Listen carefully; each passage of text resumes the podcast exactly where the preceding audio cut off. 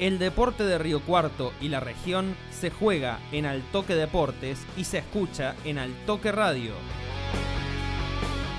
En nuestro flash informativo te compartimos todo el acontecer deportivo.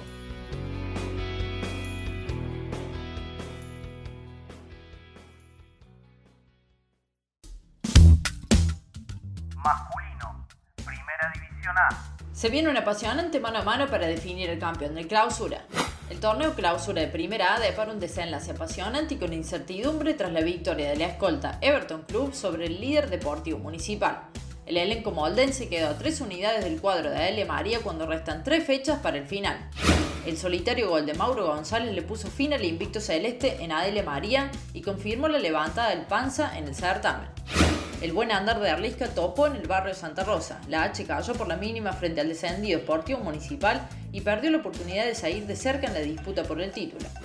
Lugardi Riveros cayó en casa ante Atlético Zampacho y definitivamente se despidió de cualquier tipo de aspiración a campeonar.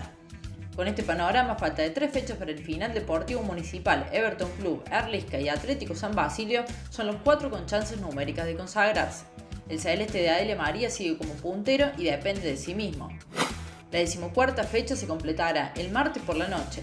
Atenas recibe a Atlético San Basilio donde el azul intentará ganar para volver a meterse en la lucha por la vanguardia.